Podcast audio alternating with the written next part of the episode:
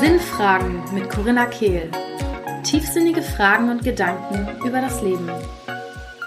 Herzlich willkommen zu einer weiteren Episode beim Podcast Sinnfragen mit Corinna Kehl. Heute habe ich die wunderbare Alexandra, aka Frau Herz, im Gespräch und wir sprechen über ganz viele verschiedene Themen, vor allem aber über das Thema Sichtbarkeit. Und zwar nicht nur im klassischen Sinne der Selbstständigkeit zum Beispiel, sondern vor allem auch im eigenen Leben. Wie können wir uns trauen, uns und unsere Wünsche und ja, das Leben, das wir leben wollen, für uns selbst sichtbar zu machen? Und wie können wir Selbstliebe greifbar machen? Und wie können wir ja, mit uns selbst erstmal ins Gespräch gehen, bevor wir im Außen versuchen, Veränderung zu suchen und wirklich in unserem Inneren das zu kreieren, was wir uns in unserem Leben wünschen. Alexandra ist selbstständig, seitdem sie 16 ist. Erstmals ähm, durch Fotografie und später noch durch verschiedenste andere Unternehmungen. Ähm, sie ist kreative Tanz- und Ausdruckstherapeutin, Podcasterin, Speakerin und Autorin von dem Spiegel-Bestseller Von der Magie, die eigene Heldin zu sein, unter anderem. Und vor allem besteht ihre Arbeit darin, dass sie Menschen begleitet, zu mehr Selbstliebe und Sichtbarkeit zu finden und ja, all das in sich zu finden, was sie im Außen sonst meistens suchen. Und natürlich auch im Bereich Menschen in die Selbstständigkeit zu helfen und dabei den ganzen technischen und praktischen Kram wunderbar abzuwickeln.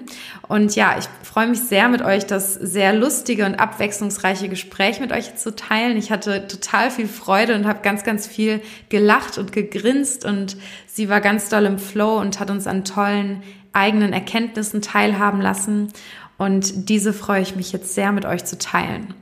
Ich möchte einmal kurz an dieser Stelle noch erwähnen, dass am 26. Februar die nächste Vollmondzeremonie stattfindet. Sie ist offen für Frauen und Männer, auch wenn momentan der Frauenanteil meistens 100 Prozent bis 99 Prozent ist. Aber wer weiß, vielleicht werden ja mal die ein oder anderen Männer ähm, den Fuß reinstrecken. Ich freue mich auf jeden Fall gemeinsam am 26. Februar mit euch den Vollmond zu feiern, loszulassen, was uns nicht mehr dient und uns mit uns selbst, aber auch miteinander zu verbinden. Ich liebe es, mit euch diese Zeit zu verbringen. Ähm, und ihr könnt euch anmelden über meine Webseite corinnakehl.com slash events oder ihr folgt einfach dem Link, der hier in der Podcast-Beschreibung verlinkt ist. Ich freue mich auf alle, die dabei sein werden. Und jetzt lasst uns tief tauchen mit Frau Herz. Liebe Alexandra, schön, dass du da bist, hier im Sinnfragen-Podcast. Vielen Dank für deine Zeit. Ich freue mich total, dass ich hier sein darf. Vielen Dank für die Einladung und ich bin schon ganz spannend oder gespannt darauf, was wir heute ähm, für tollen Mehrwert kreieren werden. Ja, meine erste Frage ist immer gleich und zwar ganz aus dem Bauchgefühl heraus. Wie würdest du deine momentane Lebensphase in drei Worten beschreiben? Chaotisch, transformierend und lebendig. ja, das klingt sehr, sehr spannend. Aufregende Zeit. Schön. Du bist ja viel auch für das Thema Selbstliebe bekannt. Ich weiß auch, dass bei dir gerade viel Umbruch stattfindet, aber so oder so ähm, finde ich, Selbstliebe hat unglaublich viele Facetten und Ebenen, auf denen man auch darüber sprechen kann. Deswegen, bevor wir uns weiter mit dem Thema oder anderen Themen auseinandersetzen, würde mich mal interessieren, was Selbstliebe für dich überhaupt bedeutet. Ich glaube, Selbstliebe ist dieses dieses, dieses große, energievolle Ding, was unser Leben lang über uns äh, drüber schwebt. Mal ist es uns irgendwie ein bisschen voraus, manchmal ist es uns so ein bisschen hinterher. Und Selbstliebe ist irgendwie genau der Punkt, wo wir immer wieder denken, ach, wenn ich die nächste Stufe habe, dann bin ich erstmal fertig.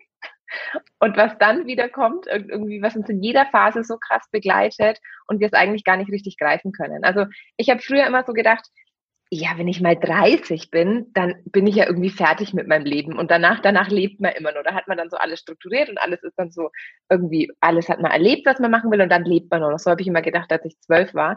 Und was ich jetzt feststelle, ist, dass Selbstliebe eigentlich so in den ersten Jahren, so in der Pubertät und dann so in den Anfang 20ern, war das irgendwie so, wie definiere ich mich und wie erfahre ich auch mein Ich und wie ähm, finde ich auch so raus, wer ich bin und was ich will. Und wenn du dann so weitergehst und ich sag mal so Ende 20 fängt es dann so an, dass Selbstliebe auf so vielen verschiedenen Facetten greift. Da merkst du dann plötzlich, ey, für mich bedeutet Selbstliebe auch ähm, zum Beispiel mich für meine schwierigen und sage ich jetzt mal, dunkleren Anteile zu lieben, ja, dass ich irgendwie sage, ich begegne meiner Angst auch mal mit Selbstliebe oder ich begegne meiner Verletzlichkeit mit Selbstliebe. Und ich habe so das Gefühl, dass dass Selbstliebe, das ist was, was uns für den Rest unseres oder für unser ganzes Leben immer begleitet, aber immer so auf ganz verschiedenen Ebenen. Also manchmal haben wir so ganz tiefe Erfahrungen mit unserer Selbstliebe und manchmal sind es irgendwie, ist es auch so spielerisch und leicht. Und ich finde Selbstliebe, wie du sagst, hat so viele verschiedene Facetten, ähm, die du auf so viele verschiedene Weisen sichtbar machen kannst, dass du irgendwie halt nie fertig bist. Du denkst immer so, ah, jetzt ist eigentlich ganz geil und dann kommt das Leben wieder und sagt so, puff, nächste Challenge. Mhm. Ich finde total schön, dass du sagst, oder du hast irgendwie gesagt, man kann es manchmal gar nicht so greifen. Und genau das finde ich ähm, einen super wichtigen Punkt, weil ich habe das Gefühl, dass in dieser Persönlichkeitsentwicklungsbubble ist Selbstliebe so zu so einem Ding geworden, zu so einem Konzept. Und ähm, ich glaube, für viele ist dieses dieses Selbstliebe so unerreichbar. Also es wirkt so unerreichbar, weil es so so ein Konzept ist, dass wir, von dem wir eine bestimmte Vorstellung haben. Und wenn wir das nicht fühlen, wenn wir nicht super glücklich sind oder nicht denken, oh, ich bin der geilste Mensch der Welt, dann denken wir, haben wir dieses, diesen Zustand noch nicht erreicht. Und ähm, ja. Glaube, wir vergessen oft, dass halt ein Moment den nächsten kreiert. Und wenn ich halt im jetzigen Moment die ganze Zeit im Mangel bin und denke, boah, wie kann ich denn im nächsten Moment mehr in Fülle sein, dann kreiere ich ja aus einem Moment des Mangels den nächsten Moment des Mangels. Und ich glaube, dass Selbstliebe ähm, etwas ist, was ähm, ganz, ganz oft aus dem Mangel raus erkannt wird. Also dass ich glaube, wir stehen öfter in unserem Leben an dem Punkt, dass ich denke, boah, krass, mir fehlt gerade eigentlich voll viel Selbstliebe, als dass ich morgens aufstehe und sage, ich bin gerade einfach mal dankbar, dass ich gerade so viel Selbstliebe habe. Ähm, und das ist ganz spannend, weil meiner Meinung nach sind wir uns ja eigentlich in der Traurigkeit und in der Verletzlichkeit viel näher als in der Freude und im Glück.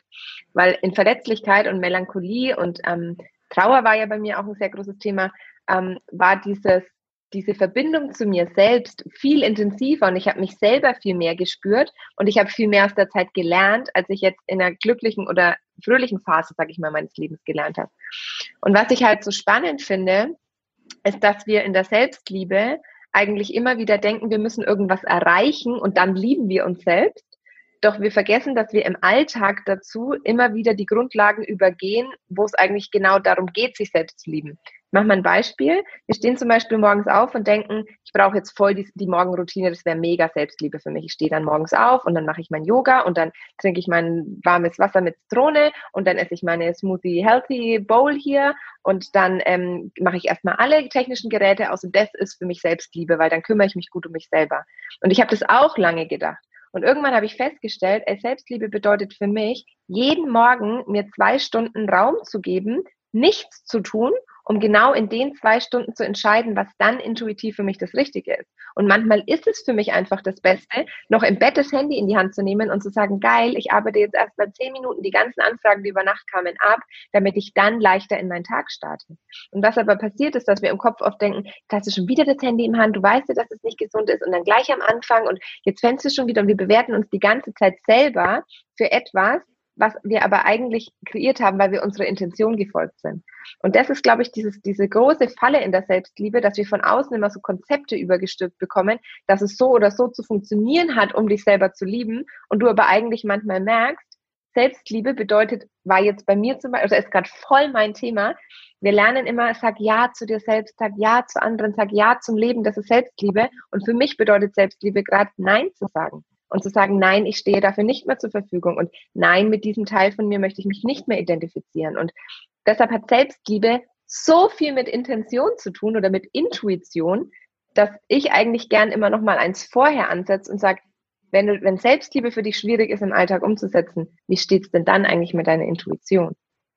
Hm, ja, voll schön, dass du das mit den Konzepten auch nochmal auf diese praktische Ebene gezogen hast, weil genau das meine ich auch damit, so dieses, ja, wofür machen wir denn diese perfekte Morgenroutine? Ne? Oft machen wir das, weil wir irgendwie das Bild davon haben, dass ein spiritueller Mensch eine Morgenroutine haben muss oder so. Oder ein glücklicher oder erfolgreicher Mensch oder sonstiges. Und ähm, ich bin ja, auch. Man fühlt sich ja auch geil, muss man sagen, wenn man dann morgens das mal durchgezogen ja. hat und steht man da und sagt man, geil, ey, jetzt habe ich das so durchgezogen, jetzt start und du redest es dir dann ein, jetzt starte ich voll motiviert und nach zwei Stunden fehlt dir die Power und du denkst so, ja, scheiße. Ja, aber das Problem ist halt dabei, dass wir eine Verknüpfung, also eine Bedingung hängen an unsere Liebe zu uns selbst. Weil ich liebe mich, wenn ich mein tolles Morgenritual am Morgen mache. Ja, und was ist an den Tagen, wo wir es nicht machen, wo wir vielleicht verschlafen oder sonstiges, das ist dann ein schlechter Start in den Tag, automatisch für viele von uns. Wenn wir eben noch an diesem Konzept festhalten, wie das auszusehen hat, sich selbst morgens zu lieben, zum Beispiel. Ne? Ja, und, und da finde ich halt auch, weißt du, ist es super einfach, sich in seinem Lieblingskleid top gestylt, irgendwie auf hohen Schuhen mit roten Lippen vorm Spiegel zu sagen, boah, ich bin eine geile Sau. Aber wie ist es denn, wenn du morgens aufstehst und du stehst irgendwie zerzaust oder nackt oder irgendwie halt gerade total fertig vom Spiegel, wie kann man, also es geht ja genau um, um die Momente, um sich zu sagen, hey, das bin ich halt auch, das ist auch ein Teil von mir. Ja, total. Ähm, du hast vorhin deine Trauerphase oder deine Trauer generell erwähnt. Ich habe dich ja tatsächlich über einen Trauerpodcast gefunden. Und hm. ähm, deswegen lass uns super gerne mal einen kleinen Abstecher in diese Richtung machen. Also ich fand es total ähm, schön, wie du über deinen Verlust gesprochen hast. Und ähm, ja, vielleicht magst du uns so ein bisschen von dem erzählen, wie auch da das Thema Selbstliebe für dich dann eine Rolle gespielt hat. Du hast ja gesagt, du warst dir eigentlich sogar näher, als wenn alles gut ist und du happy bist. Also ähm, für mich ist das Thema Trauer was, was permanent in, in so einer Transformation ist. Also ich habe mit ähm, 21 Jahren meinen Papa beim Sterben begleitet und ich habe seitdem jetzt in den letzten neun Jahren ja schon extrem viel unterschiedliche Facetten in dem gleichen Gefühl eigentlich erlebt. Also in diesem Gefühl Trauer, das lässt sich halt von so vielen unterschiedlichen Seiten beleuchten. Ich hatte am Anfang so eine Phase, wo ich so gedacht habe, ich erstarre. Also es ist, dass ich super viel ins Machen gekommen bin und gesagt habe, ich muss machen, machen, machen, damit ich nicht fühlen muss. Und irgendwann hat sich das dann so verändert, dass diese ganzen Dämme gebrochen sind und dass dann wirklich so viel körperliche Symptome bei mir auch kamen, weil ich nie weinen konnte. Also weinen war für mich nie der Ausdruck von Trauer. Und ähm, ich so gemerkt habe, dass wir so individuell sind in unserer Trauer, dass ähm, andere auch da immer denken, sie stülpen uns dann ein Konzept so drüber. Ne? Wir denken dann, ja, du musst jetzt irgendwie dann drei Monate lang schwarz tragen und du musst immer traurig sein und du darfst nicht mehr lachen und du musst viel weinen. Und das ist irgendwie sowas, was gar nicht zu mir gepasst hat. Und deshalb haben die Menschen von außen immer automatisch gedacht, ach, die kommt ja voll gut damit klar. Und weil ich halt nicht in diesem Konzept der Trauer aufgegangen bin. Und später habe ich dann gemerkt, dass wir Menschen halt in unserer Trauer oft super hilflos sind und dass wir irgendwie gar nicht kreativ damit in Kontakt gehen, sondern dass wir jetzt denken, okay, das ist jetzt vorbei und ich muss diesen Verlust verarbeiten und dann kommen immer diese Worte wie du musst loslassen, du musst abschließen und ich habe mich jetzt so dagegen gewehrt, weil ich irgendwann gesagt habe, ich muss nicht loslassen und abschließen, ich muss eigentlich integrieren. Ich darf integrieren, ich darf meine Trauer in mir sichtbar machen, ich darf meine Trauer ausdrücken, ich darf meiner Trauer eine Farbe geben, ich darf mit der was kreativ machen, ich darf mit der spielerisch sein, ich, ich darf die Trauer genau neben meine glücklichsten und wertvollsten Momente platzieren.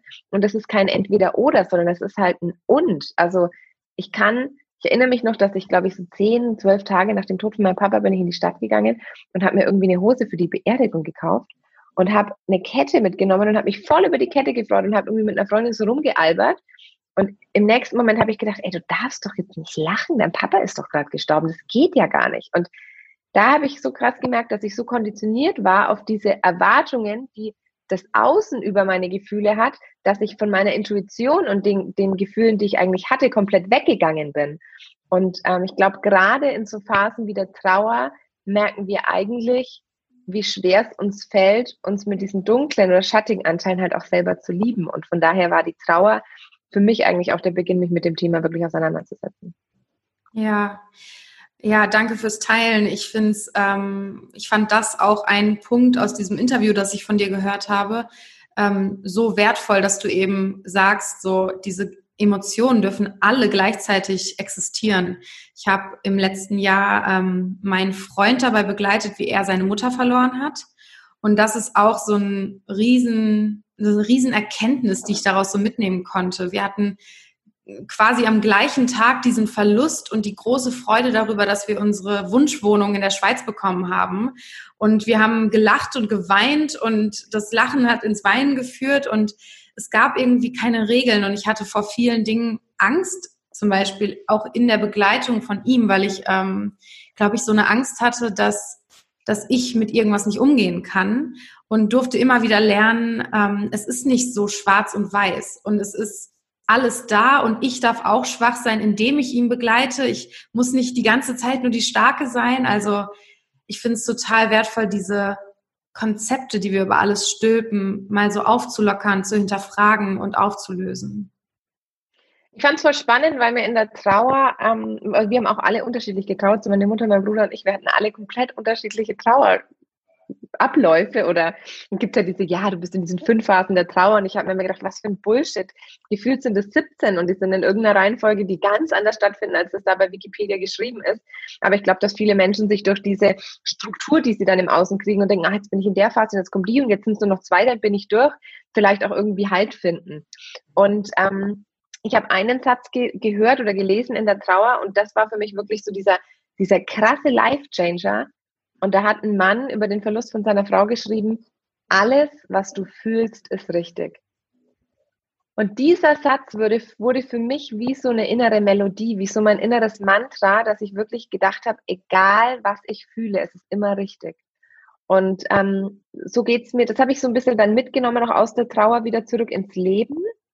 Ähm, oder mehr so in die Lebendigkeit, dass ich auch jetzt immer denke, ey, wenn ich irgendwas mache und ich bin voll begeistert und ich denke mir zehn Minuten später, was für ein Bullshit, dann ist es auch okay. So, es darf alles da sein und ich darf mich einfach von meiner Intuition und von meinen Gefühlen leiten lassen. Und ich meine, unsere Gefühle, also meine Gefühle und meine Intuition ist für mich halt viel mehr wert, als mir jetzt mein Ego oder mein Kopf halt sagen könnte, weil oft ist es ja so, dass wir emotional gesehen irgendwelche Erfahrungen machen oder irgendwelche Dinge wahrnehmen und merken, unser Kopf versucht es jetzt nochmal zu interpretieren oder zu verstehen. Und davon geht halt auch ganz viel immer verloren, was wir vorher halt eigentlich schon gespürt haben. Und deshalb ist dieses alles, was du fühlst, ist richtig oder dieses Ja, das darf auch ein Teil von mir sein, halt super, super, super heilsam, sich diese, diese Sätze wirklich mal tief ins Unterbewusstsein zu verankern. Ja, total. Voll schön. Ich finde auch, ähm, ich habe schon öfter hinterfragt, wie kommt das, dass wir solche festen Meinungen haben, wie wir zu sein haben, wie wir zu fühlen haben. Und ich glaube halt, der Ursprung liegt ja auch oft in unserer Kindheit, was uns unsere Eltern vorgelebt haben, was akzeptiert wurde und was nicht akzeptiert wurde. Und einfach, ähm, du hast ja auch schon darüber geschrieben, dass du ebenfalls wie ich auch, die ich, also vieles, was ich mache, tue ich so unter diesem Begriff Schattenarbeit und eben abgespaltene Anteile auch zu integrieren. Das hast du auch ähm, in irgendeinem deiner Texte geschrieben. Und ich glaube, dass in der Kindheit halt viel Abspaltung passiert zum Beispiel und ähm, unter anderem eben von Eigenschaften unserer selbst, die eigentlich zu uns gehören, von denen wir aber beigebracht bekommen haben oder interpretiert haben, okay, diese Aspekte dürfen nicht zu mir gehören, weil dann werde ich nicht akzeptiert. Und ich bin ein Mensch, ich bin immer fröhlich, ich darf nicht weinen. Oder ich darf weinen, aber ich darf nicht wütend sein. Ne? All diese Sachen, die wir irgendwie in ganz frühen Jahren vielleicht auch schon mitbekommen haben, die uns gar nicht bewusst sind. Ähm, das eben zu integrieren, bringt, glaube ich, ganz, ganz viel Frieden. Ja, und ich finde es voll spannend, weil ich bin jetzt ja selber gerade Mama geworden vor fünf, vor fünf Monaten und ich merke irgendwie, dass ähm, dieses Thema mit dieser Kindheit ist ja oft so, dass wir irgendwie denken, all die, die schwierigen Erfahrungen und all diese Abspaltungen haben wir irgendwie in der Kindheit erlebt. Und die Kindheit ist das, was uns so prägt. Also ich glaube, die ersten sieben Lebensjahre sind, glaube ich, die Prägung für die nächsten 70 oder sowas. Und das ist so krass, weil man jetzt selber, als Mama geht es mir oft so, dass ich denke, hoffentlich mache ich jetzt nichts falsch. Oder wenn ich jetzt den Podcast gerade mache und der Kleine ist beim Papa, na, hoffentlich macht das jetzt nicht schon wieder irgendeine Prägung bei ihm.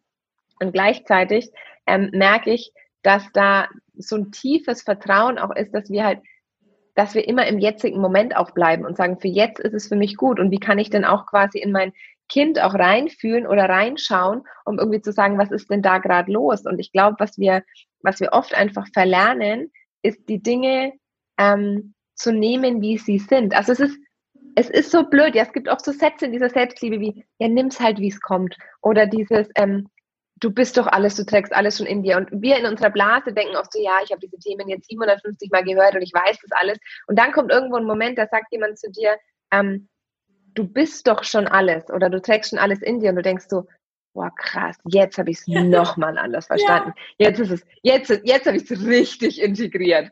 Und wo du oft so denkst, krass, ich habe diesen Satz tausendmal gehört, aber ich habe ihn jedes Mal anders verstanden. Und das ist halt auch das, was ich oft ähm, mit meinem Sohn so merke, dass ich, ich habe dann Konzepte darüber, wie ich glaube, dass es kommt, oder Leute sagen, ne, lade die App runter, da weißt du, in welcher Phase er ist, oder du musst im fünften Monat damit anfangen, du musst und jetzt musst du zufüttern du musst so oft stillen. Und ich habe halt von Anfang an gesagt, ey, halte mir diese Menschen vom Leib, weil ich still dann, wenn mein Körper den Impuls hat oder wenn, ich, wenn mein Kind mir den Impuls gibt, dass ich es brauche. Und ich muss nicht aufschreiben, welche Brust und wie lang und wo überhaupt. Und ich muss irgendwie auch nicht aufschreiben, wie oft er wann, wie was schläft oder sowas, sondern es darf sich in jedem Moment immer neu verändern. Und das ist halt was, wo ich gemerkt habe, dieses Konzept, was ich da selber für mich erschaffen habe, das funktioniert in der Trauer, das funktioniert in der Selbstliebe, das funktioniert in dem Mitmenschlichen, das funktioniert einfach überall. Und ich glaube, dass das einfach dieser Schlüssel ist, zu sagen, du musst nicht schon wieder jetzt in deinen Gedanken den nächsten Moment meistern, ja, sondern bleib mal bei diesem einen Moment jetzt gerade, weil dieser Moment ist die Grundlage für das, was du als nächstes tust. Und wenn du es jetzt schon nicht annehmen kannst und jetzt denkst, aber wenn ich das dann erledigt habe, dann fühle ich das und das, dann machst du dir irgendwelche Konzepte, die du überstülpst, die aber halt in der Gefühlswelt überhaupt nicht aufgehen. Und das finde ich halt so geil, dass wir, dass wir so sehr verlernt haben, in der Gegenwart zu sein. Also ich finde das wenn ich dieses Thema gerade mit reinbringen darf, ich finde das jetzt in der heutigen Zeit noch viel intensiver, weil wir uns die ganze Zeit an irgendwelchen Fallzahlen von gestern interessieren oder an irgendwelche Zahlen hinkommen, in die wir sind oder denken, wenn wir das erreicht haben, dann dürfen wir wieder das und das. Und im Vergleich zum letzten Lockdown haben wir ja das und das da gemacht, aber es geht ja ums Heute. Es geht ja, was ist, was können wir denn heute besser machen, dass es morgen anders ist und nicht, was können wir denn erst tun, wenn das wieder erfüllt ist, dann können wir wieder nachziehen. Und ich glaube, dass so viele Menschen durch diese diese Systeme und diese Medien und Bücher und das, was wir alles über Persönlichkeitsentwicklung glauben zu denken, sich so ein Konzept von dem machen, was sie glauben müssen zu sein, dass wir vergessen, dass wir eigentlich schon sind. Ja. Verständlich. Ja, total. Es ist äh, richtig interessant, auch ähm, um nochmal ein paar Sätze zurückzugehen von dir. Ähm, dieses immer wieder den gleichen Satz zu hören und er berührt jedes Mal irgendwie was anderes. Das habe ich so oft schon erlebt und ich habe heute Morgen noch gedacht, also ich habe so über mich selbst gelacht und dachte so, ach ja, habe ich schon wieder vergessen, warum ich eigentlich hier bin. Weil gestern habe ich so einen Podcast gehört und da hat ein Mann von seiner ähm, beinahe Todeserfahrung, also wie sagt man das auf Deutsch, Near Death Experience, ne? Also Nahtoderfahrung. Nahtoderfahrung, danke. hat er erzählt und ähm, hat dann erzählt, wie er Gott getroffen hat und keine Ahnung. Und ich dachte nur so, also er hat echt ziemlich coole Sachen gesagt ähm, und war sehr geerdet in seiner Erzählung. Ähm, also es gibt Leute, bei denen denke ich mir so, alles klar. Und es gibt Leute, bei denen denke ich so, mm ja, das ist so passiert. und bei ihm war das äh, Letztere der Fall. Und ich dachte nur so, ach ja, stimmt. Warum mache ich mir eigentlich Gedanken über diese eine Kleinigkeit in meinem Alltag jetzt schon seit fünf, fünf Tagen? Das ist doch eigentlich alles nur ein Spiel hier. Warum an den Kleinigkeiten aufhalten? Und konnte mich wieder erinnern, weil es tief in mir etwas berührt hat, obwohl ich auch, was er erzählt hat, schon öfter gehört habe. Aber ich musste es halt in dem Moment hören, um wieder in meine Wahrheit zu gehen. Und ähm, ja, ich schmunzel dann auch immer gerne über mich selbst. Das Wissen ist natürlich da, aber die Frage ist erstens, wann es uns trifft und in welcher Tiefe wir es auch in uns reinlassen, glaube ich.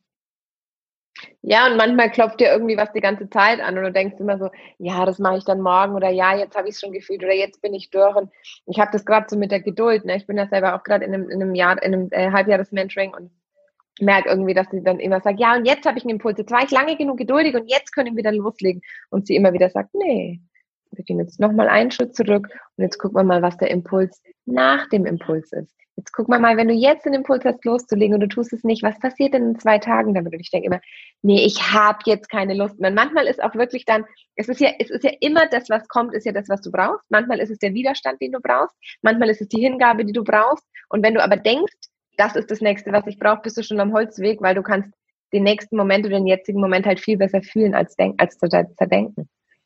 Ja, total. Ähm, ja, ich würde gerne nochmal oder überhaupt mal auf das Thema Sichtbarkeit noch zu sprechen kommen. Das ist ja auch mhm.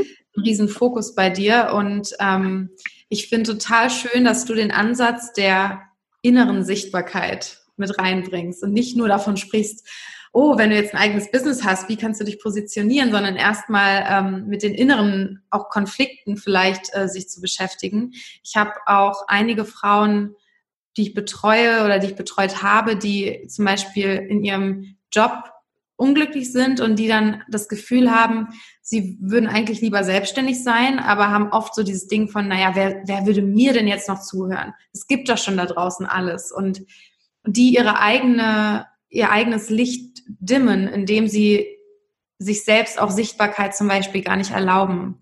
Ähm, wie ist deine Sicht auf Sichtbarkeit? Es ist mega, mega spannend, was du gerade sagst. Wir können gleich mal bei dem Beispiel bleiben. Wenn ich natürlich mich die ganze Zeit frage, na, wer würde denn mir schon zuhören oder wer würde denn das schon anhören wollen, was ich sage, ist natürlich meine Gegenfrage als erstes, hörst du dir denn überhaupt selber zu, was du sagst?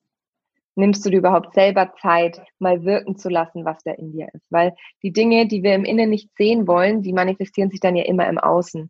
Und ähm, das ist so spannend, dass ich, das ist ja eigentlich mein Weg, dass ich ähm, ja, sehr viel Business-Workshops gegeben habe und immer gesagt habe, ja, lass uns über Marketing sprechen, lass uns über Zielgruppendefinition reden, lass uns den Wunschkunden definieren, lass uns deinen Tunnel aufbauen und deinen Trichter oder deine Treppe und lass uns irgendwie die geilsten Marketingstrategien mit den Ideen und lass uns das flüssig und wir müssen dich neu positionieren und wir brauchen dein neues Why und finde deine Vision und so. Und irgendwann habe ich so gemerkt, ey, umso mehr ich die Menschen mit dem Input vollknall, ist zwar super geil, die gehen aus meinen Workshops nach Hause und denken, boah, ich muss jetzt erstmal anfangen. Aber das Ding ist, es manifestiert sich oder das kreiert sich ja nur im Außen. Und was ich verstanden habe, ist, als ich eins tiefer gegangen bin und mit den Menschen in diesen Workshops näher gearbeitet habe, habe ich so gemerkt, ey, wie krass eigentlich, dass wenn wir uns die ganze Zeit fragen, was wir, was denken denn die Menschen im Außen über mich? Oder will das überhaupt jemand wissen? Oder hört mir überhaupt jemand zu, ist die Gegenfrage oder ist immer der Mangel in dem Bereich, dass ich denke, was denke ich denn eigentlich über mich selber? Und es zieht sich halt durch jeden Punkt in unserem Business durch, wenn ich mich halt die ganze Zeit frage, oh, was ist denn mein Preis? Oder ich weiß nicht, ob das gerechtfertigt ist oder das, solltest du dich halt wirklich mal fragen, ey, was bist du dir selbst eigentlich wert? Und das ist so geil, weil jetzt gerade, wo ich es wieder sage, merke ich wieder, ach, jetzt löse ich wieder bei mir selber Dinge. Ich bin gerade auch in der neuen Preisfindung und das alles neu zu strukturieren und denke immer, wie ist es denn für den Kunden am besten oder welcher Kunde würde denn das zahlen? Und das Ding ist aber, du musst dich als allererstes fragen, was, welch, unter welchem Wert bist du denn nicht mehr bereit, mit den Menschen zu arbeiten? Und das ist ja oft so, für mich ist ja Geld nur eine andere Energieform wie viel Energie sind die Menschen denn bereit zu geben, dass sie ihr Problem auch wirklich verändern. Was ich zum Beispiel gemerkt habe, ist, dass ich halt, ich habe super viele so niedrigpreisige Kurse, so vieles unter 100 Euro, vieles unter 200 Euro ähm, und aber auch über längere Zeiträume und die Menschen, die setzen einfach nicht um. Also ich bin ja total transparent auch mit meinen Zahlen. Ich habe zum Beispiel so einen 10-Wochen-Kurs wo die Menschen halt ähm, in zehn Wochen schaltet sich so jede weitere Woche mit einem neuen Thema frei. Und ich merke, dass, dass ab Woche sechs gehen halt die Zahlen rapide in den Keller. Und dann denke ich mir halt, naja, klar, ähm, auf der einen Seite ist so dieses, wer zieht schon zehn Wochen was durch? Und dann ist auch die Frage, wenn das Ding nur 200 oder 300 Euro kostet, dann ziehst du auch zehn Wochen nicht durch, weil es die Wertigkeit gar nicht hat. Und wir müssen oft einfach, wir zahlen einfach mit dem Geld oft eine höhere Energieform, um zu sagen, ich bin mir selber jetzt auch wert, das durchzuziehen. Weil würde der Kurs 10.000 Euro kosten, dann würden die Leute sich mit Zettel und Stift davor setzen und denken, okay, für 10.000 Euro, das ist jetzt richtig krass, jetzt muss ich richtig aufpassen. Ja, das ist ja bei uns auch so, fahren wir ein Auto, was irgendwie eine Schrottkarre ist und keine 50 Euro oder keine 500 Euro mehr wert ist, oder fahren wir irgendwie mit einem Ferrari durch die Gegend, dann wird sich das Gefühl im Inneren für uns komplett verändern, obwohl wir einfach nur ein Lenkrad mit vier Rädern so bedienen bedienen im Großen und Ganzen. Und das finde ich halt so spannend, dass wir oft, ähm, wenn wir die inneren Gefühle dazu und unsere Einstellungen dazu überhaupt nicht deuten können und oft Oft sind wir auch mit unseren Glaubenssätzen so identifiziert, dass wir sie gar nicht identifizieren können. Und dann versuchen wir im Außen oft aus irgendeinem Mangel raus was zu kreieren, damit wir im Inneren nicht hinschauen müssen. Und das ist halt ein Trugschuss. Und ich habe halt so viele Menschen begleitet oder ich begleite so viele Menschen, die sagen, ich habe echt ein krasses Business, ich habe echt ein erfolgreiches Business, ich bin wirklich an, einer geilen, an einem geilen Punkt in meinem Leben, aber ich bin halt nicht glücklich, weil ich sehe mich selber in meinem Business nicht. Oder ich merke dass immer, wenn ich in mir einen Mangel ähm, äh, wahrnehme, dass ich in meinem Business wieder was Ausgleichendes dafür tue. Und es wird uns auf Dauer nicht glücklich machen. Und Sichtbarkeit bedeutet für mich einfach, im Innen etwas zu sehen und es im Außen sichtbar zu machen, es auszudrücken. also ich bin ja kreative Tanz- und Ausdruckstherapeutin, habe ich vor ein paar Jahren die Ausbildung gemacht. Und diese in diesen Selbstausdruck zu gehen. Für eine mag das Schreiben sein, für die anderen ist es Gitarre spielen, für die anderen ist es in die Natur zu gehen. Für mich ist es Schreiben. Ja, ich habe meine Bücher geschrieben, um Selbstausdruck quasi um etwas auszudrücken. Fotografie war lange ein Teil von mir, mich sichtbar zu machen. Und ich glaube, dass wir das immer so diesen Kindern zuteilen, diese Sache, geh doch mal ein Bild malen, ach, tanz doch mal ein bisschen, ach, jetzt mache ich dir mal Musik an, irgendwie beweg dich doch mal schön, aber wir selber irgendwie so merken, wir, wir geben uns gar nicht mehr die Zeit, das alles, was wir erlebt haben, auch auszudrücken. Ja. Und wenn wir das schaffen würden, jetzt kommt wieder mein Klassikersatz, ich bringe ihn einfach trotzdem wieder, alles, was du nicht ausdrückst, drückt sich ein. Und dann haben wir psychische Krankheiten und dann haben wir Bandscheibenvorfälle und dann haben wir Kopfschmerzen und dann haben wir Bauchschmerzen und dann nehmen wir irgendwelche Tabletten, um das wegzumachen. Aber das Symptom dazu, dieser Ursprung ist ja in dir entstanden. Also wirst du das Thema auch nur in dir lösen können. Und wenn das mehr Menschen verstehen würden, dann hätten wir gerade auch in so Zeiten wie jetzt einfach ein ganz anderes Standing, weil wir selber wissen, ich kann entscheiden, wie mein Körper beieinander ist. Ich bin, ich bin dafür verantwortlich zu gucken, dass es mir in meiner Energie und mit meinem Körper gut geht und dann kann im Außen kommen, was will. Ja, voll schön. Das Thema Sichtbarkeit ist bei mir persönlich auch gerade ein Thema. Ähm, ich war früher immer so eine Rampensau und sehr extrovertiert für andere aber es war halt sehr viel aus dem Ego heraus. Und ähm, ich habe das gemacht, weil ich dachte, ich müsste anderen zeigen, wie toll ich bin, weil es ja sonst keiner sieht, weil ich es nicht gesehen habe. Und dann hatte ich so eine Phase, wo ich so total in den Rückzug gegangen bin. Und ähm, in den letzten Jahren war immer mein Fokus eher darauf, aus der Authentizität heraus zu handeln und auch meine weibliche Energie mehr auszudrücken und auch mal leise sein zu dürfen und so. Und ich habe erst ähm, vor ein paar Monaten so richtig ähm, bei einem Seminar gemerkt, dass eigentlich jetzt wieder eine andere Zeit kommt und eigentlich so eine ganz wilde Rampensau, aber eine authentische, ehrliche Rampensau aus mir raus will, weil diesen Anteil habe ich und der ist auch stark in mir. Ich habe ihn nur wieder vergessen, weil ich dachte, das wäre alles nur Ego. Aber da war eben nur ein Teil von Ego und es ist ganz spannend, weil ich so einen richtig tiefen Wunsch verspüre, auf die Bühne zu kommen, sowohl mit dem Singen als auch mit Sprechen. Und ähm, habe mich so in den letzten Wochen immer wieder gefragt, warum ergibt sich da vielleicht gerade nichts? Warum kommt es nicht so? Weil ähm, ich nämlich auch denke, dass wenn sich im Außen etwas nicht zeigt oder sich etwas zeigt, was ich nicht sehen möchte, dann ist das ein Spiegel von meinem Inneren. Und ich habe dann ähm, Ende des Jahres eine Vollmondzeremonie gegeben und habe habe gemerkt, dass, also erstmal haben sich ein paar Tickets verkauft und ich fand super. Und dann haben sich plötzlich immer mehr Tickets verkauft. Und mit jedem Ticket hat ein Teil in mir gesagt so, ach cool. Und ein anderer Teil dachte so, ach du Scheiße. Aber nicht, weil ich so dachte, oh, ähm, ich habe Angst, mich so vielen Leuten zu zeigen, sondern eher, ich habe Angst, dass andere den Wert in mir nicht sehen, wenn da so viele sitzen. Also es war irgendwie ganz merkwürdig. Ja, ich hatte so, ich habe so richtig den Glaubenssatz aufgedeckt, dass ich denke, ich, meine Arbeit ist nur viel wert, wenn es für wenig Leute ist. Verstehst du? Also. Bist du, bist du drüber hinweggegangen oder hast du das mitgenommen? Weil wenn das dein Impuls ist und dein Körper dir das zeigt, dann wird es ja vermutlich genau das sein, was für dich richtig ist. Wie meinst du? Naja, ich denke, wenn dein Körper oder wenn deine Intuition dir so sagt, ey, eigentlich möchte ich eher gern mit mehreren, mit kleineren Gruppen arbeiten, wir dann denken, naja, das ist wahrscheinlich nur so ein Mindset-Ding, eigentlich ähm, sind größere Gruppen ja viel sinnvoller, dann frage ich mich immer, was ist denn wirklich das, was dich glücklich macht? Weil ich kenne das total, ich spreche auf der Bühne super gern vor vielen Menschen, da ist es mir egal, ob es 500 oder 5000 sind, aber wenn ich arbeite mit Menschen, dann liebe ich das in Kleingruppen. Da könnte ich nicht mehr als fünf oder sechs Leute nehmen, weil da kann ich die Energie gar nicht halten. Also mir geht es auch so, dass ich in dieser tiefen Arbeit gerne in Kleingruppen arbeite, aber ich habe auch ein unglaubliches Bedürfnis, auf eine Bühne zu gehen, beziehungsweise das ist dann eine Online-Bühne in dem Fall gewesen. Ne? Mhm. Und ich habe gemerkt, meine Angst, also nur meine Angst hält mich davon ab, dass viele Leute kommen. Ähm, es sind ja dann auch so viele gekommen, wie Zoom zulässt in meiner Mitgliedschaft bei Zoom. Und ähm, ich habe für mich war es eher eine Riesenerkenntnis, dass ich diesen Glaubenssatz habe, dass meine Arbeit für viele Menschen gleichzeitig nicht wertvoll wäre. Mhm. Weil ich habe dann die Vollmondzeremonie mit circa 100 Leuten gegeben und ich hatte die Zeit meines Lebens. Ja, geil. Also es war Wahnsinn, es war einfach nur toll und das war richtig spannend, diesen Glaubenssatz so aufzudecken. Ja, ich finde es ganz spannend zu dem, was du vorher auch gesagt hast. Ähm, das Ding ist, wir, wir ziehen ja nicht das an, was wir wollen, sondern wir ziehen ja das an, was wir sind.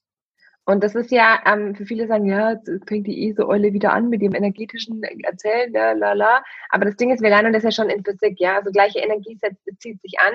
Das ist einfach ein Grundgesetz der Energie, was es einfach schon immer auf dieser Erde gibt, dass die gleiche Frequenz einfach als sich anziehend aufeinander wirkt und dass sich Energie ja nie, lernen wir in Physik auch, Energie löst sich ja nie auf, die transformiert sich nur. Das war auch was, was mir in der Trauer sehr geholfen hat, dass ich gewusst habe, diese Energie von meinem Papa, die ist jetzt ja von heute auf morgen nicht weg, sondern die geht ja nur woanders hin. Und ähm, das hat, hat sich dann so angefühlt, als würde ich auch von seiner Lebensenergie wieder ein bisschen mehr profitieren können oder was mittragen können. Und was ich halt da sehr spannend finde, ist, dass wir immer denken, wir manifestieren uns irgendwas und manifestieren funktioniert so, dass ich mir voll lange was vorstelle, was ich haben will und dann kommt es zu mir, umso mehr ich dran glaube. Und das glaube ich eben nicht. Ich glaube, umso mehr wir so leben, als hätten wir es schon und umso mehr wir aus der Fülle heraus kreieren und nicht aus dem Mangel, umso eher kommen die Dinge zu uns ins Leben. Und das ist oft so, dass die Leute zu mir sagen, ja, ich manifestiere schon so lange und ich habe jetzt auch mein Vision Board und ich stelle mir das auch immer vor, aber umso mehr du willst, desto weniger wird es passieren, sondern umso mehr du schon bist, desto mehr wird es zu dir kommen. Ja, total.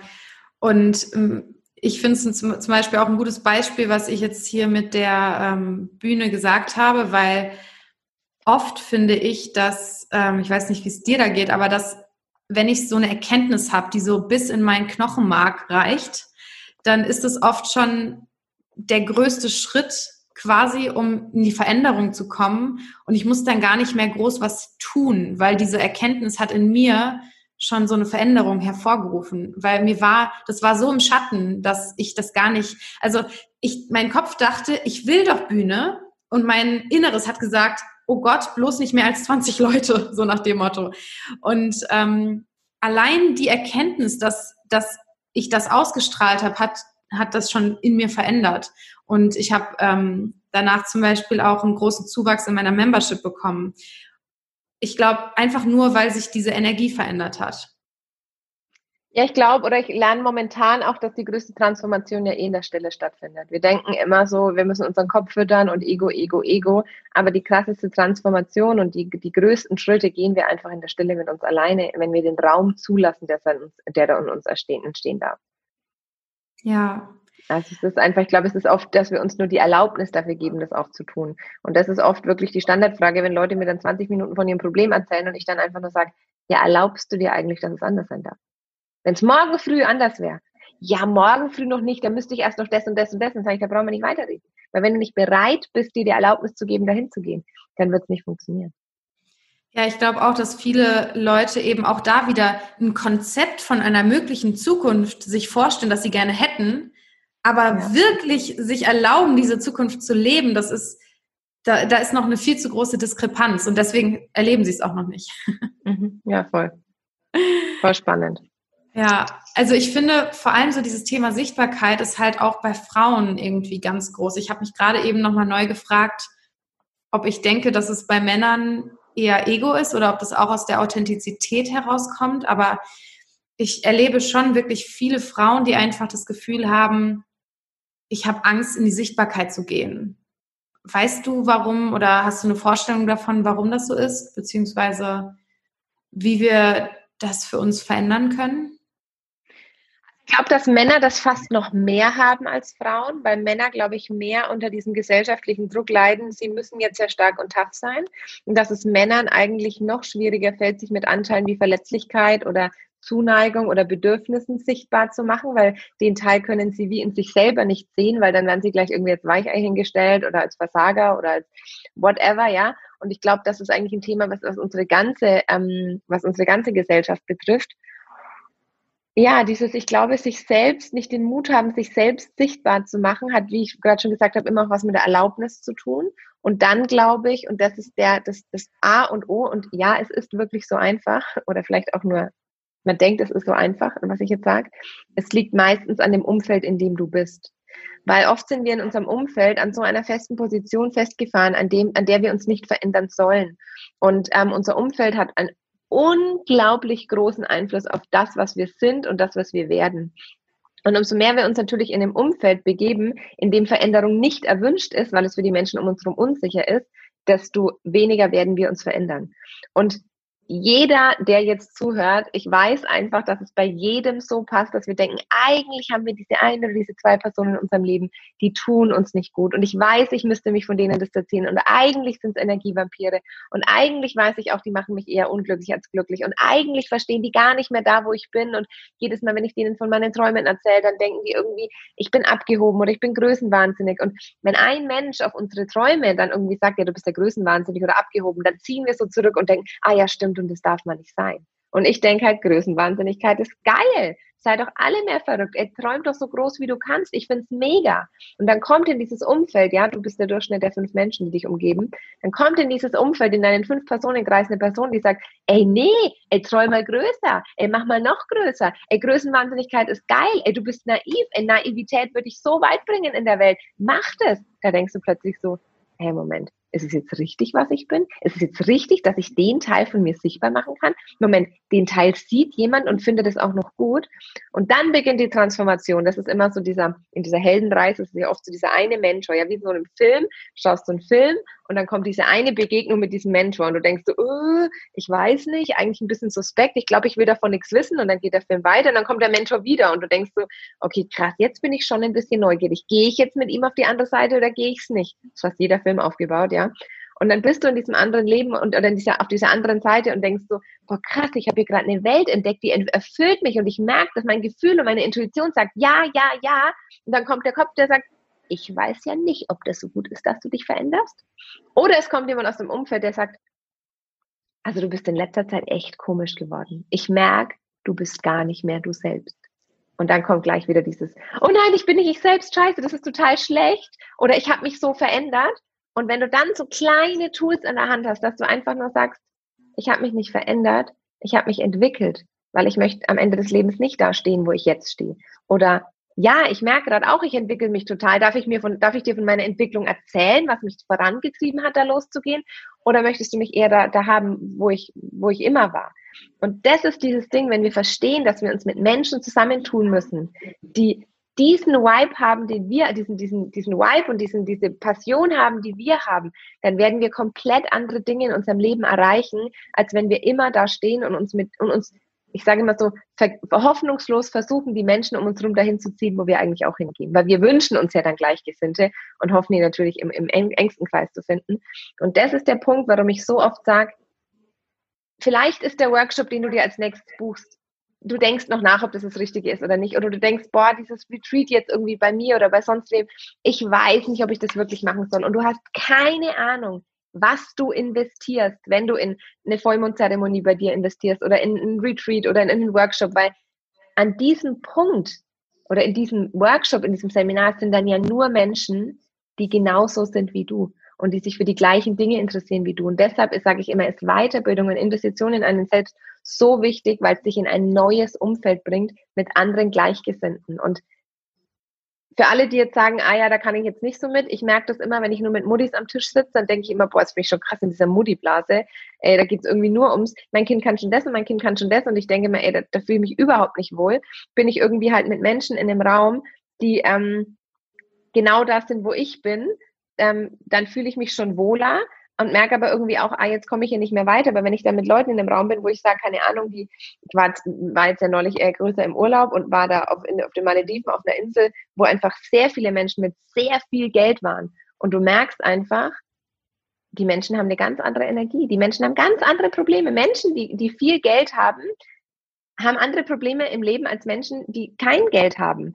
Und das ist, wenn du an einem Tisch sitzt, nur mit Arbeitslosen oder mit Millionären, wirst du über andere Dinge reden und du wirst in einer anderen Energie schwingen. Und das ist so wichtig zu verstehen, dass nicht das eine besser ist als das andere, weil ich weiß, dass jeder Arbeitslose da außen mir etwas beibringen kann, was ich nicht weiß und in irgendeiner Art und Weise mehr Erfahrung auf einem Bereich hat, wo, wo ich noch keine Erfahrung habe. Und jeder Millionär aber genauso. Das sind ja auch nur Werte, die wir im Außen haben. Aber das Energiefeld, in dem wir schwingen und die Themen und die Gefühle, in denen, in denen wir uns begeben, be, begeben, die sind einfach komplett unterschiedlich. Und deshalb ist es so wichtig, sein Umfeld zu wechseln, wenn du dich sichtbar machen willst.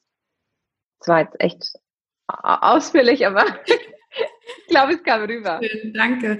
Ähm, übrigens, ich habe Schauspiel studiert, also wenn du von der Heldenreise sprichst, geht mein Herz auf. oh, ich habe direkt irgendwie Harry Potter vor Augen gesehen. Es, es lief ab. Ähm, ist immer so. Matrix, ähm, Harry Potter. Matrix habe ich auch dran gedacht, kurz, ja. Matrix. Bei jedem Film ist Spider-Man, das ist, glaube ich, auch so, wo du immer denkst, so, oh krass, was ist denn das jetzt? Oh, irgendwie ist es suspekt, aber irgendwie muss ich jetzt noch ein paar Mal drüber träumen und dann bam, okay, will ich jetzt. Und das ist, das ist so geil, wenn wir das wissen, das so funktioniert das ganze Leben. Es ist immer eine Entscheidung. Ja, also ich kann es auch ähm, sehr unterstreichen, dass sich bei mir alles verändert hat, als ich mein Umfeld auch sehr radikal verändert habe. Ich bin 2017 äh, Hals über Kopf nach Bali geflogen, um für Robert Gladitz zu arbeiten. Den kennst du bestimmt auch irgendwie. Ähm, und damit habe ich quasi mein komplettes Umfeld einmal hinter mir gelassen und ein neues gehabt, in dem sich alle Menschen selbstständig gemacht haben. Und nach einem Dreivierteljahr in diesem Umfeld war es für mich wirklich wie morgens Zähne zu putzen, mich selbstständig zu machen. Also es war das einfachste auf der Welt. Es war keinerlei Überwindung ähm, weil ich eh einen sehr niedrigen Lebensstandard hatte und es dadurch quasi mit einem Nebenjob schon abgedeckt war, was ich an Lebenshaltungskosten brauchte. Ähm, und besonders dieses Umfeld, das ich so oft gesehen habe, wie einfach und wie klein man starten kann. Und klar, das ist trotzdem mit vielen Faktoren abhängig und es ist vielleicht auch ähm, eine, eine privilegierte Haltung, überhaupt an solche Themen denken zu können. Aber dennoch, ähm, ja, macht das Umfeld unglaublich viel aus und ich hinterfrage das auch immer wieder. Und ich bin mal gespannt, was ich mir hier in Basel jetzt für ein Umfeld aufbaue. Ich habe hier nämlich noch kein großes Umfeld. Es ist halt auch so spannend, ja, wie du sagst. Ja, ich habe das in meinem Buch so schön geschrieben. Wenn du halt merkst, du willst einen Marathon laufen und du ernährst dich halt permanent mit Menschen, die noch nie joggen waren und versuchst halt irgendwie dich von Menschen motivieren zu lassen, die noch nie joggen waren, dann wirst du einen anders motiviert sein, als wenn du jemanden fragst, der schon fünfmal den Marathon gelaufen ist. Und so ist es mit der Selbstständigkeit halt auch. Ich habe so oft, ich begleite ja vor allem Menschen in die Selbstständigkeit, auch so mit auf ihrer Sichtbarkeit und mit Website und Branding und Markenkonzept und Fotos und so, ja, wo ich oft denke, boah, ich sehe so viel, ich sehe die Menschen fünf Minuten und ich sehe das, das, das, das, das, das. Und dann fangen wir an, das umzusetzen und dann sagen die Leute, boah, das ist so krass, boah, ich sehe mich gerade richtig selbst und das ist voll die geile Energie. Und nach zwei Tagen kommt dann die Nachricht, du, ähm, ich habe meiner Oma jetzt auch meine Website gezeigt und die Fotos und die findet irgendwie, ähm, dass es doch nicht so ich bin. Und deshalb wollte ich jetzt fragen, ob wir es nochmal ändern können. Und mein Standardsatz immer noch, ist deine Oma deine Zielgruppe? Ey, ganz im Ernst, was lässt du dir schon wieder von Menschen reindrücken? Die sind nicht deine Zielgruppe. Und deine Oma kennt von dir den Anteil Enkel. Du bist ihr Enkelkind und die kennt diese Facette Enkel für dich. Und du bist auch Enkel, aber du bist auch Tochter und auch Freundin und auch Mutter und auch Businessfrau und auch kreativer Wirbelwind und auch Pissnelke und auch neidisch. Du bist so viel und du versuchst aber immer diesen einen Anteil von dir dann zu nehmen und irgendwie Menschen zu fragen, die überhaupt nicht da stehen, wo du stehst. Und das ist halt das, wenn, wenn du dich selbstständig machen willst und arbeitest in einem Büro und irgendwie hast nur Angestellte und Beamte zum Beispiel um dich und gehst dann heim und sagst zu deiner Mutter, die seit Jahren als Steuerfachangestellte arbeitet oder deine Oma, die jahrelang auf dem Feld gebuckelt hat, sagt, ey, ich würde mich gern selbstständig machen, dann wird die Energie eine andere sein, als wenn du, wie du sagst, mit Menschen auf Bali sitzt, für die Selbstständigkeit ihr täglich Brot ist. Und deshalb ist es so wichtig zu verstehen, wenn du im Innen was sichtbar machen willst, dann musst du im Außen deine Positionierung verändern. Und es nicht nur im Marketing und nicht nur im Business zu sagen, ich positioniere mich jetzt bei einer neuen Zielgruppe. Ja, ich bin gerade im vollen Positionierungsprozess und weiß, ich möchte nicht mehr da stehen im Business, wo ich bin, sondern ich möchte woanders hingehen. Und dann ist es nicht wichtig, herauszufinden, was will meine Zielgruppe und wo sehen die mich und wo muss ich hin und wo hält die sich auf, sondern im ersten Step zu sagen, wo will ich denn hin? Was muss ich denn in meinem Alltag, in meinen Gefühlen, in meiner internen Positionierung für mich ändern? Wo muss ich mich denn hinstellen, dass ich mich aus einer anderen Perspektive sehen kann, um zu sagen, und da möchte ich eigentlich gerade stehen und das trage ich jetzt auch nach außen. Weil wenn du es im Innen nicht siehst, wird es im Außen nicht funktionieren. Und das habe ich schon tausendmal gemacht. Sachen, die ich irgendwo gelernt habe, auf mein Business projiziert und gesagt, die macht jetzt einen Dreitages-Workshop, dann mache ich auch einen Dreitages-Workshop. Funktioniert nicht. Das ist eine andere Energie, mit der du reingehst. Wenn, wenn etwas, wenn du etwas aus dir selber kreierst, wird es tausendmal besser funktionieren, als wenn du im Außen irgendwas nachmachst. Ja, vor allem ist ja auch ähm, das, was zum Beispiel jetzt Oma oder wer auch immer über uns denkt, das hat viel mehr mit denen zu tun als mit uns. Und ich sehe das auch zum Beispiel jetzt, ich habe jetzt gerade mal so ein bisschen kurz nochmal reflektiert, wie sich so der Blick meiner Verwandtschaft auch auf mein Business vielleicht verändert hat. Und Ähm, die meisten wirklich, und das ist so interessant, weil wenn jetzt, wenn ich mit meinen Klienten sprechen würde oder mit den Menschen, mit denen ich arbeite, die sehen in mir sicherlich irgendwie eine erfolgreiche Frau, die ihr Business hat mit 26 und davon lebt. Und mein Onkel denkt sich so, was macht die? Und ja. da, obwohl ich mittlerweile davon leben kann, es hat sich nicht sonderlich verändert, seitdem ich gestartet habe. Die Meinung von meinem Papa zum Beispiel hat sich schon verändert, aber auch nur, weil ich ihm immer wieder genau sage, was jetzt quasi meine Ergebnisse sind, weil er das hören möchte zum Beispiel. Ähm, und er fragt einfach nicht mehr so viel, weil er jetzt so denkt, okay, scheinbar funktioniert das ja. aber ich glaube, und das hat er mir auch schon gesagt, er denkt halt trotzdem immer noch so, ja, aber ich verstehe das nicht, was sie macht. Und es ist so oft so, ich habe das auch so, gerade auch bei den Eltern von meinem Freund, ist auch oft so, dass ich glaube, die wissen bis heute nicht, was ich mache. Die hören zwar mal einen Podcast oder die gucken mal irgendwie rein oder waren vielleicht mal auf der Website, aber die verstehen das auch nicht. Die können es, glaube ich, auch nicht greifen. Und ich glaube, das ist gerade auch, ähm, es ist auch nicht wichtig. Also ich habe, ich weiß nicht, wie, wie es dir da geht, ich merke das bei mir im Umfeld so, ich will dann manchmal auch gar nicht die Frau Herz sein. Ich will dann manchmal auch gar nicht, dass die Leute irgendwie mit mir immer nur über die Dinge sprechen, die ich so mache und so, sondern ich bin auch einfach so gern einfach ich. Und manchmal ist es mir fast unangenehm, wenn Freunde mein Buch lesen oder wenn Freunde meinen Podcast hören und so. Und ja. dann immer, ja, in deiner letzten Podcast-Folge. Und ich denke so, äh, können wir einfach nur darüber reden, dass ich mal wieder shoppen gehen will und irgendwie, was ich gestern so mit meinem Freund gestritten habe, so ungefähr, ja. Und ähm, das finde ich so spannend, dass ähm, jedes, jeder Mensch im Außen spiegelt uns ja etwas von uns im Innen. Also ähm, wir sind ja immer der Spiegel für jemand anderen, aber wir sind halt auch wir spiegeln uns halt auch selbst in den anderen. Und jeder, deshalb habe ich vorhin gesagt, jeder Mensch weiß irgendwas, was ich nicht weiß. Und jeder Mensch hat bestimmt auch irgendeine Meinung über mich, die ich so noch nicht gesehen habe. Und da ist es ganz wichtig, immer so zu differenzieren. Das, was jemand über mich sagt, sagt mehr über den anderen aus als über mich. Und gleichzeitig ist vielleicht auch irgendwo ein Fünkchen Wahrheit dran. Und immer wenn ich denke, boah, das verletzt mich jetzt, aber das finde ich echt scheiße, dass er das gesagt hat, ist es auch ein Thema, was in mir noch schwingt. Weil wenn ich komplett klar bin mit den Dingen, dann kann in mir keine Resonanz mehr kommen. Also ich hatte zum Beispiel noch nicht so einen großen Shitstorm. Ähm, der ist wirklich, der ist an mir vorbeigezogen, weil ich gesagt habe, ich habe 0,0 Problem mit dem, was ich getan habe. Und wenn jemand anders darin ein Problem sieht, ist es absolut in Ordnung. Hingegen kamen aber auch Kommentare, wo ich dann so gedacht habe, oh, die machen jetzt was mit, die, mit mir. Und das sind meistens die, wo du dann denkst, ah, da ist ein Fünkchen Wahrheit drin, wo ich bei mir selber noch keine Klarheit habe. Und das war mein A und O im Coaching jetzt selber das letzte halbe Jahr. Ähm, ich habe immer, ich habe das Coaching so angefangen und sie war so, ja, du willst in einem Jahr stehen? Und ich so, pff, keine Ahnung, ist mir egal. Ich mache das nicht aus irgendeinem Mangel raus oder weil ich irgendwo sehe, dass ich irgendwo hin will, sondern ich bin einfach offen dafür, dass uns alles kommen darf, was kommt. Und sie hat einfach nur einen Satz gesagt und hat gesagt, überall, wo keine Klarheit ist, da ist noch Entwicklungspotenzial. Und ich habe gesagt, now we are talking, du bist meine Mentorin, jetzt geht's los. Und diese Klarheit in, in, diesen, in diese Themen mehr reinzubringen, das ist was, was bei mir einfach so viel verändert hat. So viel in der eigenen Klarheit zu sein, zu sehen, was du über dich selber siehst, was du ausdrücken willst, was du sichtbar machen willst, was andere sagen. Dabei sich selber zu bleiben, das, das ist eine lebenslange Aufgabe. Und gerade muss ich sagen, ich bin echt gut dabei. Und wenn du mich in einem halben Jahr oder in zwei Stunden irgendwie fragst, würde ich wahrscheinlich sagen, boah, ist echt ein Prozess und ich habe mich gerade wieder ein bisschen selber verloren. Ich glaube, ich war vor zwei Tagen war ich wieder in so einer tiefen Sinnfindungskrise. Die lasse ich dann noch zu. Ich, ich gebe mich da richtig hin, steige mich richtig rein, habe einen ganzen Becher Ben und Cherries gegessen und denke, eigentlich kann ich gar nichts. Und weil irgendjemand hat gefragt, ähm, ja, was ist denn dein Konzept, was ist denn deine Strategie in deiner Arbeit? Und ich habe mir gedacht, ich habe gar keine Strategie. Scheiße, ich mache immer alles so intuitiv und ich mache immer alles, ich nehme immer das, was kommt und eigentlich bringe ich immer nur Licht ins Dunkle und finde Abkürzungen und Lösungen, aber das ist ja keine Strategie. Und dann gehe ich voll in mein Loch und denke, ich kann nichts und überhaupt. Und irgendwann kommt dann jemand und sagt, hey, kurzer Impuls, warum ist eine Intuition schlechter als Strategie? Die ganzen Strategen würden sich wünschen, sie hätten mehr Intuition. Und dann ist wieder so, ah krass, jetzt bin ich wieder voll in meiner Mitte. Und das ist okay. Das Leben, das wird immer ein Pendel sein. Und immer wenn ich in so einem Tiefpunkt bin, dann denke ich mir, geil, der nächste Höhepunkt ist noch höher als der vorher. Und deshalb ist das Leben so spielerisch zu sehen mit den Emotionen und die negativen Anteile von sich sichtbar zu machen und die schwierigen. Ich, ich finde, das ist einfach, das ist wie so ein Pendeln. Du pendelst einfach die ganze Zeit von A nach B und von F zu J und die ganze Zeit hin und her in diesem Alphabet oder in den verschiedenen Facetten des Lebens. Und das ist für mich Lebendigkeit und da fühle ich mich einfach wohl. Und jemand anders sagt vielleicht, boah, für mich ist es irgendwie wichtig, dass sich halt bloß nichts verändert.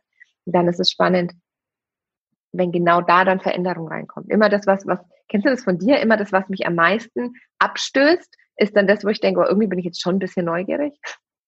Ja, es gibt ja auch einen Grund, wenn wir im Extrem sind. Ne? Also ja. wenn, wenn es uns etwas nicht berührt, dann hat es nichts mit uns zu tun. Wenn wir etwas extrem abstoßen, hat es sehr sicher was mit uns zu tun. Voll, voll spannend. Ja. Oh, und ich glaube, die meisten Menschen haben genau dann keinen Mut hinzuschauen. Das ist vielleicht auch echt so, so ein guter ähm, Impuls noch so zum Schluss. Wo kannst du hinschauen, wo du eigentlich gern wegschauen würdest? Und da liegt so viel Entwicklung. Die Magie im Widerstand. Aber hallo. Auch voll schön, dass du so eine Leichtigkeit ähm, praktizierst, auch in den schweren, also in den schweren Gefühlen, sage ich mal. Weil ich finde, auch durchs, durchs Leben in Leichtigkeit zu gehen, heißt nicht, dass wir immer happy sind, sondern es heißt auch, einfach mal völlig in seiner Sinnkrise aufzugehen und da auch mal einen Genuss drin zu finden und in die Trauer, in die Wut, in die Freude, in die Leichtigkeit und all das einfach zuzulassen. Und ähm, ja, ich glaube, das ist wirklich so ein Geheimnis zum Leben. Ich glaube, dazu möchte ich noch eine Sache sagen, wenn ich darf, weil das gerade in mir so arg schwingt und das hat ja einen Grund, dass du es gerade angesprochen hast. Wut ist ja was, was uns unglaublich viel Potenzial gibt, wieder was sichtbar zu machen. Wut bringt dich ja zum Beispiel aus der Angst. Ja, und Wut ist ein total geiles Gefühl, um wieder Kraft und Energie zu bekommen. Das Problem ist nur, ich bin zum Beispiel gerade sehr wütend über die Angst, die in der Gesellschaft ist, ja. Und ich merke, wenn ich aber mit dieser Wut nach außen gehe und sage, ich möchte jetzt hier was ändern, dann kommt Wut bei den Menschen an. Wenn ich aber den Anteil in mir erst in mir selbst sichtbar mache und in mir in einen Frieden bringe, werde ich mit der Intention oder den Impuls, den ich durch die Wut bekommen habe, wenn ich die in Frieden gebracht habe, Frieden in die Welt tragen können. Und das ist oft das, wo wir unterscheiden dürfen. Mein Impuls kommt vielleicht aus einem anderen Gefühl und dann brauche ich noch eine Zwischenstufe, bevor ich damit rausgehe. Verstehst du, weil wenn ich jetzt aus, aus ich bin wütend über die Situation und dann mache ich eine Story und sage, wie wütend ich darüber bin, dann kommt bei den Menschen Mut, Wut an. Aber wenn ich in den Frieden spreche und sage, ich habe heute den Impuls, ich möchte Frieden in die Welt bringen, ich möchte euch die Augen öffnen, dass, dass ihr in euch ein Zuhause finden könnt, ist der Impact, der rauskommt, wieder ein anderer. Und das ist gerade so wichtig für mich zu verstehen, dass ich oft Dinge in mir erst nochmal auf eine andere Ebene heben darf, bevor ich sie nach außen bringe. Das hat auch was mit Geduld zu tun. Voll mein Thema kann ich überhaupt nicht. Also es halt neugierig für das, was euch abstößt, weil da ist die größte Erkenntnis dahinter. Ja, es, ich finde, Authentizität zum Beispiel oder sich selbst treu sein bedeutet nicht auf alles sofort zu reagieren, sondern eher die Reaktion in sich abzufangen und anzuschauen oder sichtbar zu machen, wie du es gern sagst, ähm, und zu schauen, oh, was hat es mit mir zu tun? Was für eine Wahrheit liegt da drin? Und was ist jetzt wirklich das, was ich aus reiner Intention nach draußen geben möchte? Mhm, ja. Das sind für mich große Unterschiede, ja. ähm, ich hätte jetzt noch drei Quick Questions für dich, wenn du magst. Let's go. Hast du ein besonderes Ritual, das dein Leben regelmäßig ein bisschen verzaubert? Definitiv ätherische Öle. Also war mein Game Changer in den letzten Jahren, dass wir über die Stimulation unseres limbischen Systems mit Gerüchen, ähm, die ja sehr naturrein sind, uns komplett in andere Stimmungen ähm, versetzen können und uns so viel selbst helfen können, ähm, wenn wir auf unsere Intuition hören, was wir, weil welches Öl wir als nächstes brauchen. Ich habe gerade Bergamotte drin. Oh, das Öl für Selbstliebe. Ich habe gerade ähm, Grapefruit aufgetragen. Grapefruit und Rosmarin, Grapefruit ist ja sehr, stimul sehr, sehr vitalisierend und Rosmarin ist eher sehr kreislaufausgleichend oder Blutdruck ähm, ausgleichend. Und ich finde diese so geil, weil das ist immer so meine Lieblingsarbeitmischung. So, ich schieße mit Grapefruit voll hoch und bin belebend und gleichzeitig muss ich aber auch gucken, dass mein Blutdruck passt. Ach, cool. äh, gibt es eine Tätigkeit, die dir hilft, ins Hier und Jetzt zurückzukehren und deine Energiefrequenz anzuheben? Also ja, der Geburtsprozess war, glaube ich, ich glaube, ich war noch nie so krass in der Gegenwart, wie wenn, als ich Wehen hatte. Es gab nicht die letzte Wehe, es gibt nicht die nächste Wehe, es gab immer nur jetzt. Und ich habe permanent meine Energiefrequenz versucht zu erhöhen, um irgendwie eine höhere Schwingung zu kommen. Das fällt mir gerade so spontan ein. Wenn ich jetzt so im Alltag, was man auch mal selber machen könnte, drüber nachdenke. Tipp an alle, geht in die Wehen, wenn ihr ins Hier und Jetzt kommen wollt.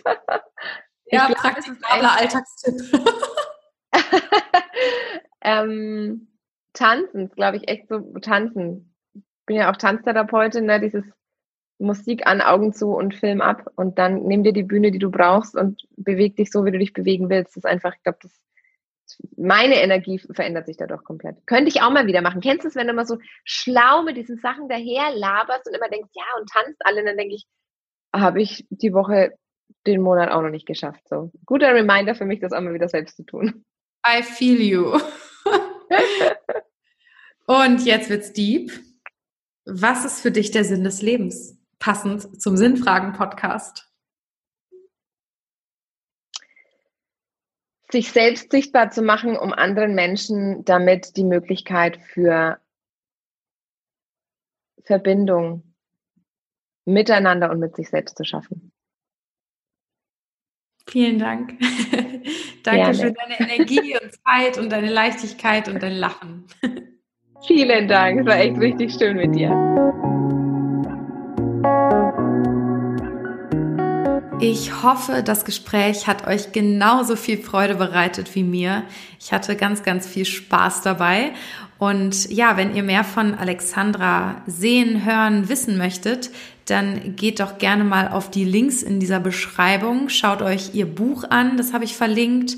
Oder hört mal in ihren Podcast rein. Einfach, wenn ihr Frau Herz sucht, findet ihr den. Aber ihr könnt natürlich auch dem Link folgen, der hier unten verlinkt ist.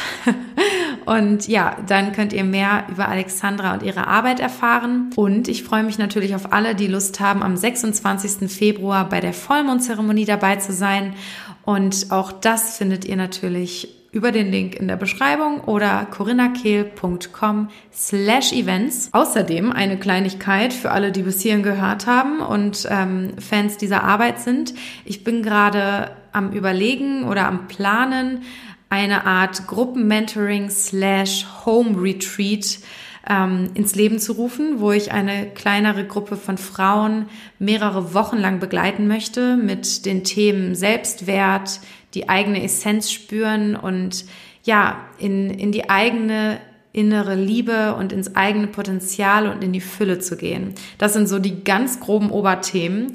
Und ich bin jetzt gerade noch in den Babyschuhen der Planung, aber ich könnte mir vorstellen, dass das ja schon in wenigen Wochen soweit ist und dementsprechend schaue ich jetzt gerade mal schon mal, wer Lust darauf hätte, wen das Ganze anspricht, wer sich davon gerufen fühlt. Wenn du Lust hast, mehr zu erfahren, dann schick mir gerne eine Nachricht bei Instagram, denn ich sammle gerade so ein bisschen Interessentinnen und werde euch dann als allererstes informieren. Wie gesagt, es wird dann sehr begrenzte Plätze nur geben und ich freue mich dann, eine ganz intensive Reise mit euch anzutreten. Deswegen, wenn dieses Projekt spannend für dich klingt, schreib mir gerne eine Nachricht bei Instagram oder eine Nachricht an die hallo corinnakehl.com. Dann schreibe ich dich auf die Liste und werde dich informieren, sobald es weitere Infos gibt.